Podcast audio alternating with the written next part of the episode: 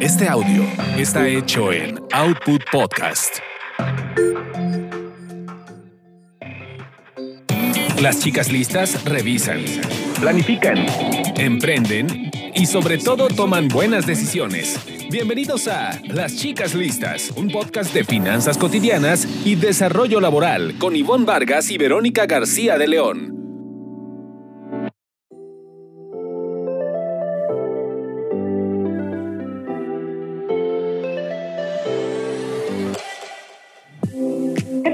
Estamos en otro episodio del podcast Chicas Listas. Me da muchísimo gusto saludar a toda nuestra audiencia, nuestras chicas y chicos listos que se conectan cada eh, episodio para conocer recomendaciones sobre carrera y sobre finanzas personales.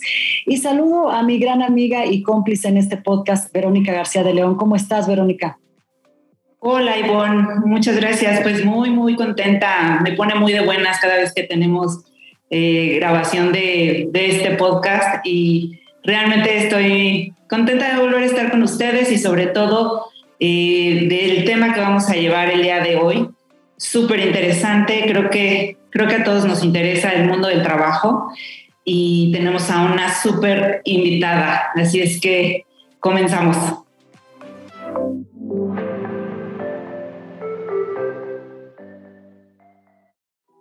Las chicas listas cuidan sus carreras. Aprende a ascender y enfocarte en tener el trabajo que deseas.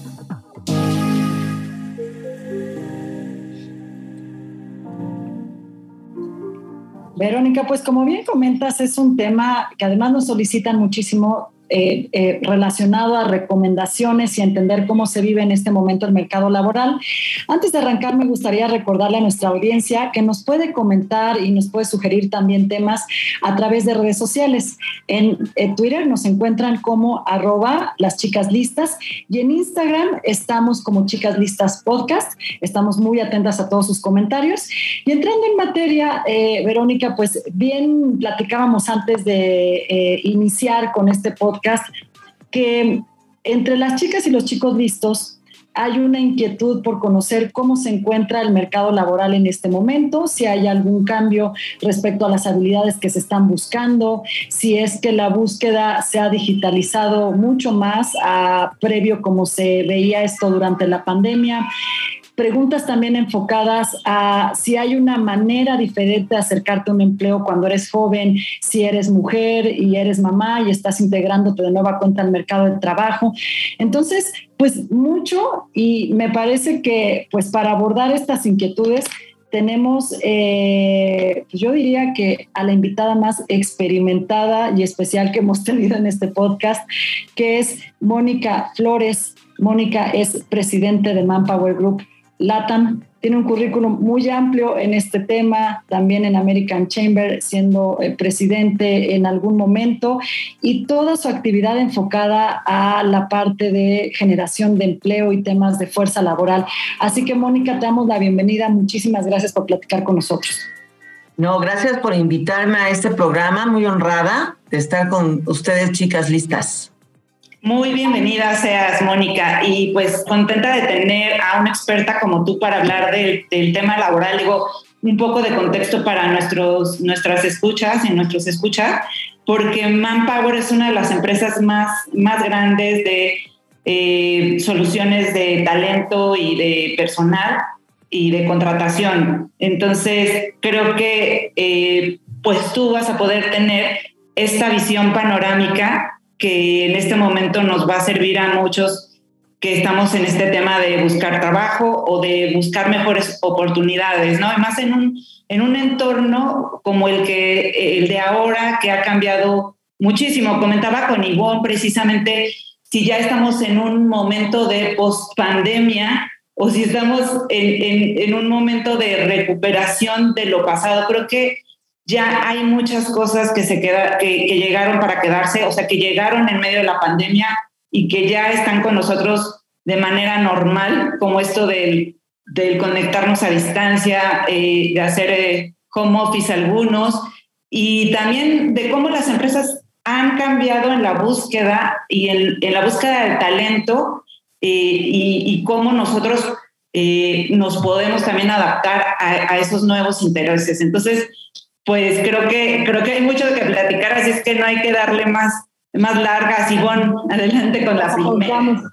Lanza, lanza la primera. Lanzamos la primera pregunta. Me siento como en estos capítulos que grabamos de este, solo 10, 15 minutos porque nos va a quedar mucha información pendiente con Mónica, pero esa es una doble invitación para que regrese al podcast.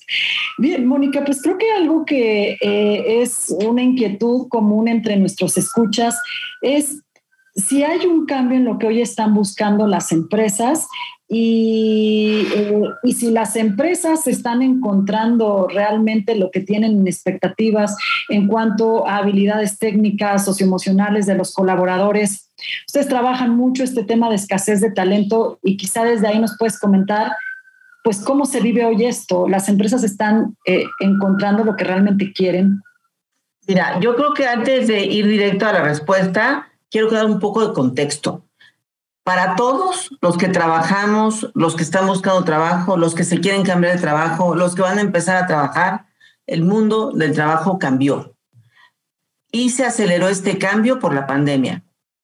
Entonces, estamos regresando a un mundo nuevo, regresamos al futuro del trabajo, no al pasado, con esquemas flexibles, híbridos, eh, que todos estamos aprendiendo a manejar, tanto los colaboradores para poder decidir cuántos días vas a la oficina en los casos que se pueda hacer este modelo, como las organizaciones de poner reglas para esta flexibilidad.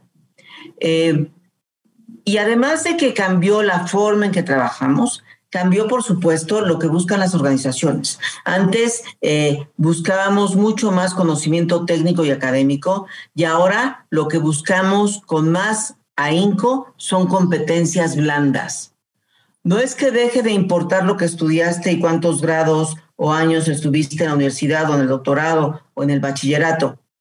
Lo que importa más como peso relativo es estas competencias de las cuales voy a hablar después, porque preferimos a alguien que sepa trabajar en equipo que a alguien que se haya sacado 10 en la carrera. Preferimos a alguien que sepa solucionar problemas alguien que tenga cuatro doctorados pero que no sepa interactuar ni innovar. Entonces, el peso relativo a las competencias humanas subió. Además, hay otro fenómeno que muestra el desbalance entre la oferta y la demanda laboral. Hacemos una encuesta todos los años que, como bien dice, se llama escasez de talento y le preguntamos a empleadores de todo el mundo, en una muestra representativa de industrias, regiones, países, si tienen problema o no para encontrar los candidatos ideales que necesitan para su estrategia de negocios actual. En el mundo, el 69% de los encuestados dijo que no encuentra los candidatos fácilmente. En México, el 74% dijo que no encuentra candidatos. Es decir, siete de cada diez empleadores dice, tengo vacantes que no puedo cubrir con las características que yo requiero del personal. ¿Por qué? Porque se aceleró la digitalización, porque hoy todos tenemos clientes más sofisticados, porque tenemos expectativas más altas de un empleo, de un servicio, de un producto, y porque eh, tenemos más de dónde elegir. Entonces, hoy no hablamos de vender, Hablamos de proporcionar una experiencia. No te conformas con que te resuelvan una duda. Lo que quieres es que te resuelvan la duda, te den más información, te traten bien y superen tus expectativas. Y esto funciona en cualquier sector y en cualquier región. Entonces, por un lado es una oportunidad si tenemos las competencias que se buscan y por otro lado es un desafío para prepararnos y tener estas competencias que son las más apreciadas. Súper interesante, Mónica. Creo que justo le, diste al punto. Y en este entorno del cual estás hablando, en el que las empresas han cambiado y, el entorno ha cambiado también, eh, en estos momentos, ¿qué sectores son los que están más activos buscando, buscando contratar y que no estén encontrando? A ver, mira, sabemos, ¿no? Por esta cuarentena que hemos vivido, este, hay sectores, llamémosle perdedores o de lenta recuperación y sectores ganadores que siguieron creciendo a ritmos acelerados durante la pandemia. ¿Quién se va a tardar más en volver? por lo que tiene que ver con entretenimiento, con turismo, con bienes raíces, todos esos sectores más golpeados. ¿Quién ganó? Todo lo que tiene que ver con tecnologías de información, comercio electrónico, logística, el ecosistema de salud eh, y venta de productos de cuidado personal. ¿Qué tenemos que hacer? Pues si estabas en los sectores de lenta recuperación, pues migrar tus habilidades a aquellos que están buscando hoy personal y no lo encuentran. Y si estás en este sector de crecimiento, ponte vivo porque va a acelerar la sofisticación de lo que requieren también de ti. Hoy, cuando mencionaba las habilidades blandas, pues hablo de cosas que quizá no te enseñaron en la escuela ni está en ningún programa de estudios o en muy pocos. Tiene que ver con accountability, que es tomar la responsabilidad y que confíen en tus resultados. La resiliencia y la tolerancia al estrés. ¿Por qué? Porque nadie nos asegura que no vamos a tener otro pico pandémico. Nadie nos asegura que no va a salir un software que cambie de manera profunda nuestro negocio. El mundo va a ser más cambiante y vamos a tener menos control sobre las variables. Tercera, tomar iniciativa. No queremos personas que solo sigan instrucciones o que estén esperando que les digan qué hacer, y menos si están trabajando desde su casa. Queremos personas con iniciativa, personas que sepan resolver problemas, ya lo había dicho, que tengan liderazgo e influencia social. Liderazgo no tiene nada que ver, o bueno, sí tiene que ver, pero no tiene nada más que ver con el nombre de tu puesto, sino que puedas influir en el equipo, en el grupo, en tu ecosistema. Personas con pensamiento crítico para que distingan lo verdadero de lo falso, lo urgente de lo importante, y más ahora que hay tanta fake news. Eh, personas que sepan trabajar en equipo, personas creativas, que tienen que ver con inteligencia e imaginación, personas con learnability, que es esta motivación de seguir aprendiendo todo el tiempo, y personas curiosas. Eso es lo que buscamos. Estas características nos ayudarán a innovar en la organización, a adaptarnos, a ser veloces y a satisfacer a nuestros consumidores. Mónica, me, me, quedo pensando en una de estas últimas competencias que hablaste, eh, sobre aprender a aprender este Learnability, que inclusive me parece que la firma tiene una plataforma, una iniciativa eh, enfocada en, en, que la gente entre a una página y conozca eh, cómo es la forma que tiene de aprender, cómo, cómo incorpora el conocimiento, ¿no? Tenemos un test muy rápido, muy, muy lúdico, donde te damos luz sobre cómo aprendes. Ahorita eh, lo vamos a poner en mi Twitter para que todo el mundo tenga el enlace y lo hagan de manera gratuita, eh, para que la gente sepa cómo aprende y, en caso de ser necesario, modifique sus hábitos para que siga aprendiendo. Yo quisiera dejar un mensaje muy importante en esta parte de, del podcast. No es suficiente lo que aprendiste en la escuela, ya no es suficiente lo que has aprendido en tus años de trabajo ya no es suficiente el éxito pasado. Es más, el éxito pasado a lo mejor te estorba. completamente. todos tenemos que seguir aprendiendo, de todo, todo el tiempo. Oye, Mónica, y, bueno, esto es algo que tenemos que entender, tenemos que dejar este chip desde, desde que somos jóvenes, ¿no? Porque a veces eh, pensamos de, soy joven y, tomaré mi tiempo para irme incorporando al trabajo y aprender. Tú hablas de esto un poco entre las habilidades, eh, cómo acercarte a un mercado en, tu libro, cómo conseguir tu primer trabajo. Cuéntanos un poco sobre esto porque nos parece que además está enfocado muy esta parte de, de jóvenes buscando empleo. Está enfocado la parte de jóvenes buscando empleo, pero también para aquellos que buscan cambiar de empleo o este, buscar otras oportunidades eh, profesionales. A ver, buscar trabajo es un trabajo. No llega del cielo, no llega en media hora, en las empresas no están esperándonos con los brazos abiertos. No, tenemos que buscar con algo muy enfocado y pensado, pensando en la industria que te gusta, en lo que sabes hacer, en lo que te apasiona hacer y en lo que harías aunque no te pagaran un sueldo. Claro que no vamos a trabajar gratis, pero esa es un poco la mentalidad. Tienes que investigar bien a las empresas donde vas a mandar tu CV o si lo vas a publicar en redes sociales, tiene que estar acorde contra aquel público al que quieres atraer. Tienes que hacer un CV que no se hace en una sentada. El CV se revisa muchas veces. Lo tienes que dar a leer a, personas de confianza, a profesionales que te den feedback, que te eh, retroalimenten para ver si está sumamente vendedor y si destacas lo que realmente quieres ofrecer al mercado laboral.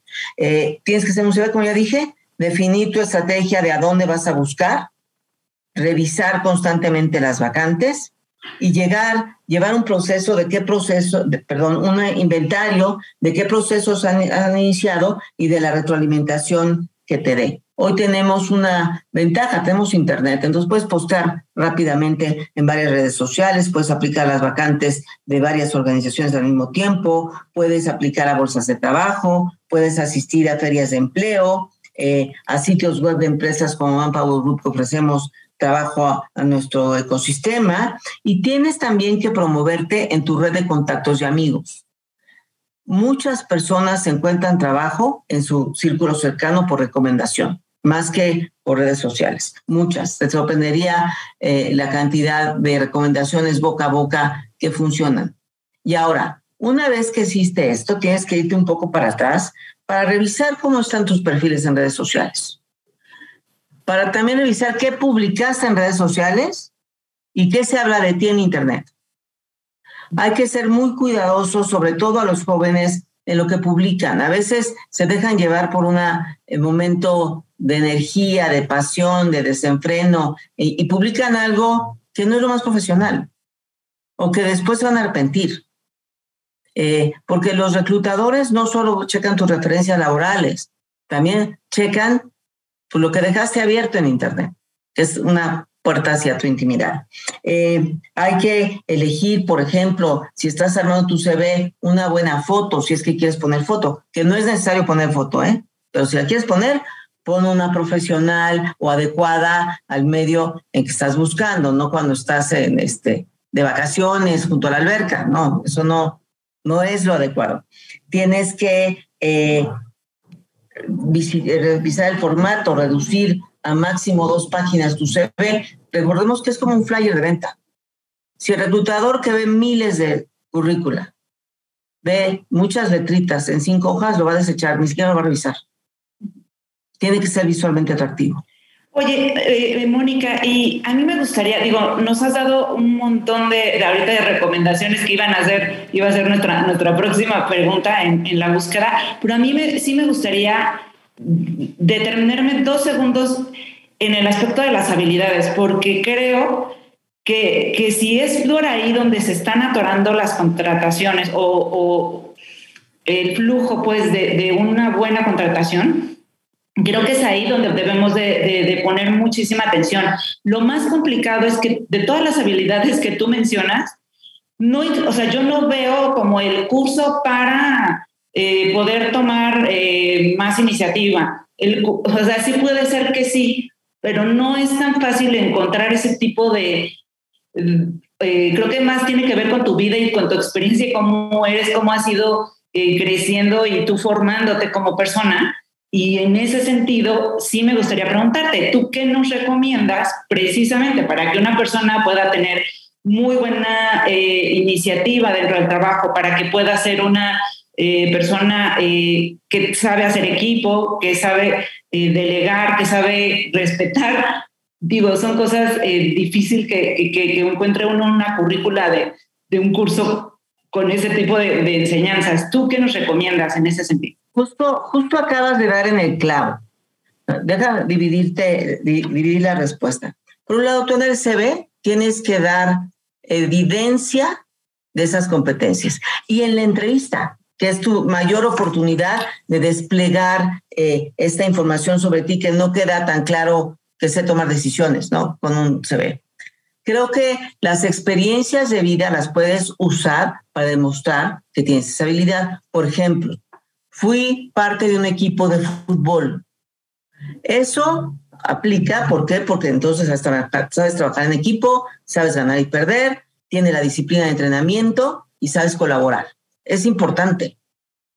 Eh, participé en clases de teatro eh, experimental. Estoy poniendo un ejemplo. Eso quiere decir que tienes disciplina, que te sabes comunicar y que eres empático porque estás ejercitando el ponerte en los zapatos de otro. Lideré un proyecto social en la secundaria. Bueno, tienes ideas de liderazgo, compromiso social, ¿no? Tienes que poner que has seguido aprendiendo. Si en tu CV tu último curso lo hiciste en 1970 y no has tomado ningún otro, pues evidentemente no eres una persona ni curiosa ni has desarrollado la habilidad de learnability. Y también en la entrevista es aprovechar esas oportunidades para demostrarle a quien te está entrevistando que tienes esas capacidades. Si hoy no las tienes, pregúntate cómo las puedes desarrollar. No todo es curso, ¿eh? Y no todo es caro, porque hay varias guías en Internet y ejercicios prácticos eh, para esto. Eh, no solo cuáles puedes aprender, sino cómo. Y la más importante es si estás dispuesto a invertir en tu desarrollo profesional y personal.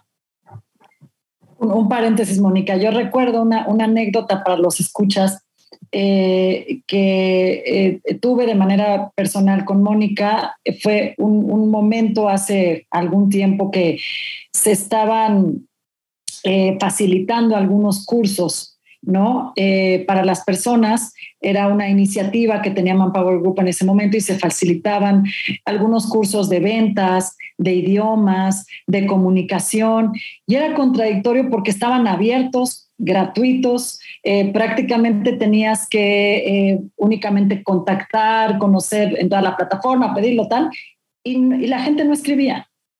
¿No? O sea, la gente no se ponía en contacto y, lo refiero ahorita porque eh, quizá esto tiene que ver mucho, no, no todo es que sea curso, es que tiene que nacer de ti esa iniciativa de decir, eh, bueno, si estoy viendo que mm, tuve una dificultad para comunicarme en mi anterior empleo y necesito mejorar esa competencia, la iniciativa para poder hacerlo, buscar esos cursos, platicarlo, eh, y finalmente mostrarlo adecuadamente en el currículum y en la entrevista. Pero me parece que a veces también es un tema de propia iniciativa, ¿no, Mónica? De... Pues como en todo en la vida, ¿eh? Nada llega del cielo y uno consigue aquello en lo que está trabajando, comprometido e invirtiendo tiempo, porque sí requiere tiempo, tanto la búsqueda de trabajo como el prepararte. Y hay una oferta muy interesante de Internet de manera gratuita que la gente no necesariamente está explotando. Ahora, no todo es sentarte enfrente de la pantalla y hacer cursos, ¿eh? Como yo te decía, hay otras actividades que te ayudan a desarrollar esas competencias eh, de una manera quizá más divertida que estar sentado enfrente de la plataforma. Eh, pero el caso es tener ambición, tener hambre, trazar una meta y actuar en consecuencia. Si quieres ser CEO de una empresa muy exitosa, pues no te va a llegar del cielo tienes que trazar tu estrategia para poder llegar a esa posición. Si quieres emprender un negocio, bueno, tienes que tener un plan y desarrollarlo con mucha eh, disciplina, porque si quieres ir a Acapulco, toma la carretera Acapulco, no tomes la carretera Puebla. Y a veces eso nos pasa, ¿no? Mónica, en el caso particular, casi para ir cerrando, ¿no? Redondeando ya nuestro podcast, pero... ¡Qué rápido! ¡Qué rápido! me tienes que volver a invitar, sí. tienes que regresar. Y le damos secuencia. Estoy segura que cuando esté en las redes, así va a ser esta petición. Oye, platicamos, tú nos decías, no solo los jóvenes, todos en general nos tenemos que dar cuenta que eh, este tema de búsqueda de trabajo evoluciona todo el tiempo. Eh, va moviéndose. Eh, yo aquí te quiero preguntar si esto es una consigna que queda clara, por ejemplo, para eh, no solo para jóvenes, sino para mujeres, también para adultos mayores, que pueden ser poblaciones que en algún momento enfrentan más desafíos para el tema o de incorporación o de, o de hacer desarrollo de carrera dentro de una organización. Algo que, que en la audiencia varias escuchas nos han preguntado es, eh, ya sé que cuando voy a regresar a la vida laboral después de tener a mi hijo, no tengo que poner en el currículum que, que, soy muy buena porque sé organizar eh, este, niños, ¿no? O una vida familiar. Y nos preguntan, ¿cómo puedo cambiar eso a una competencia de negocios.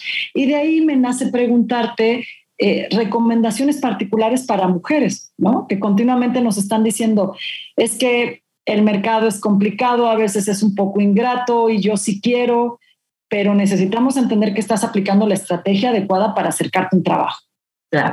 Primero es el mindset y la energía que tengas para buscar ese empleo. Si vas por la vida sintiendo que vas en desventaja por ser mujer, eso no aporta. Más bien ve el lado positivo la información que estoy dando. Si siete de cada diez empleadores no encuentran candidatos, hay una ventana de oportunidad para mujeres, para jóvenes y para adultos mayores, porque hay muchas vacantes abiertas.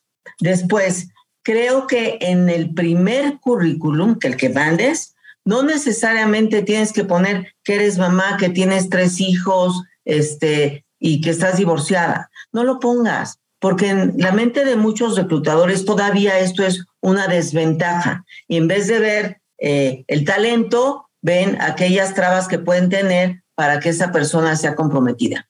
Otra buena noticia es que la pandemia, al demostrar que trabajo remoto funciona, se democratizaron las ofertas de trabajo, porque ya no importa dónde vivas, no necesariamente, de qué estatura tienes, si tienes alguna discapacidad motriz o no, porque ya puedes trabajar desde tu casa siempre y cuando seas productivo. Entonces, eso también es una buena noticia. Hay que buscar trabajo con ganas de buscar trabajo. ¿eh? Creo que eh, si en la entrevista, por ejemplo, te empiezan a hacer preguntas que son las típicas para rechazarte, ¿no? ¿Estás casada? ¿Tienes hijos? ¿Quién los cuida? Esas no son preguntas que te deben hacer una entrevista. Y con mucha educación, y ahí en el libro eh, les paso muchos tips eh, sobre este tema, es decir, no, no, no me queda claro cómo esta respuesta influye en la productividad o en lo que yo puedo aportar a la compañía. Si tengo tres hijos o dos o ninguno. Eh, y cada vez más, otra buena noticia es que está más mal visto que los reclutadores pregunten ese, ese tipo de cuestiones, ¿no? Estado civil, no hijos, si se va a casar pronto, este, que, quién los cuida, si mantiene a su casa, que qué hace el marido, este, eso cada vez más, espero, de manera acelerada, van a ser preguntas eh, poco adecuadas en una entrevista profesional. Eh, a veces no te contratan no por ser mujer, esa no es la razón. A lo mejor no te contratan porque en cinco años que estuviste en tu casa cuidando a tus hijos, muy válido, no aprendiste nada nuevo.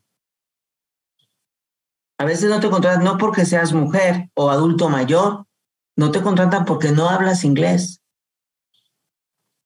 o porque no estás actualizada en eh, usar temas digitales. No necesariamente es eso. mal con el jefe. Mónica, no tenías competencia de comunicación tampoco.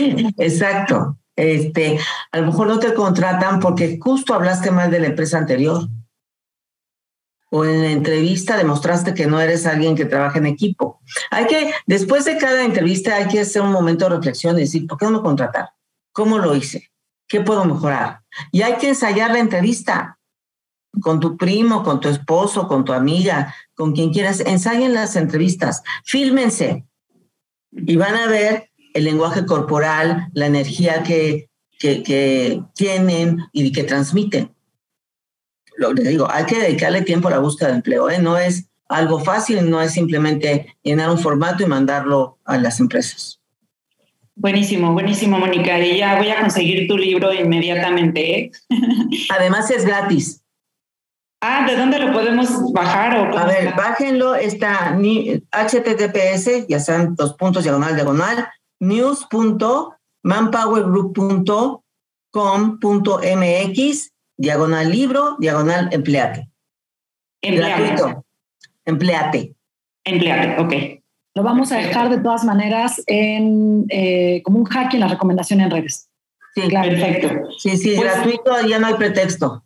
En ese mismo sentido, y, ya y es la última pregunta ya para cerrar e irnos, eh, yo te quería preguntar, Mónica, para, para las empresas que ahorita están emergiendo, muchas son startups, muchas son estas nuevas empresas con una cultura de jóvenes, eh, donde, donde privan los, los jóvenes de 30, 35 años y que tienen realmente una cultura laboral muy, muy diferente que para personas que ya estamos en 50 40 o más, este, debí de haber dicho 40, 50 o más, este, sí es un reto, sí es un reto, aun cuando ya, cuando uno está muy actualizado, es una cultura laboral distinta y no sé si eso es lo que tenga que ver con la brecha digital o cómo describir lo que a veces nos separa generacionalmente de, de, de estas nuevas empresas tecnológicas y cómo podemos acceder a esas oportunidades también cuando ya tenemos una edad madura. Yo creo que, bueno, entendamos que las generaciones las sentemos como un grupo social que vivió ciertos acontecimientos históricos que le marcan ciertas características. Y todos tenemos estereotipo de las generaciones, que los baby boomers no saben usar la computadora, que si la generación X solo quiere ganar mucho dinero, que si la generación Y no tienen compromiso. Esos son estereotipos y mentiras. Todas las generaciones tienen cosas buenas y todas las generaciones tienen áreas de oportunidad todas las personas, independientemente de la generación a la que pertenezcan, son un individuo con áreas de oportunidad y con muchos defectos. Entonces no podemos estigmatizar. Creo que para que una empresa, aunque sea de tecnología y de esas startups, unicornio y tal, pueda innovar, necesita diversidad de pensamiento al interior. Necesita jóvenes, mujeres, no tan jóvenes, de otras religiones, de otras eh, preferencias sexuales, porque eso es lo que genera innovación, la diversidad de pensamiento. Todos tenemos que hacer de nuestro trabajo. Los más adultos, más mayores, más mayores, soy horrible, los mayores de 50 o 40 o como sea, acercarnos para entender a los jóvenes. Y los jóvenes acercarse para entender otras generaciones, porque todos aprendemos de todos. A lo mejor los jóvenes nos van a enseñar el tema digital, pero nosotros vamos a ahorrarles años por la experiencia que tenemos y por las horas de vuelo que ya traemos encima. Y, esa apertura la debemos de tener todas las generaciones para poder entonces sí hablar de diversidad y de inclusión. Mónica, pues con esta pregunta cerramos. La verdad es que te agradecemos muchísimo y, estás más que invitada para regresar a este podcast de Chicas Listas. Nosotros nos despedimos hoy, Ivonne Vargas. Gracias, Verónica. Nos escuchamos en otro episodio más de este podcast Chicas Listas. Gracias, Mónica. Hasta luego, gracias.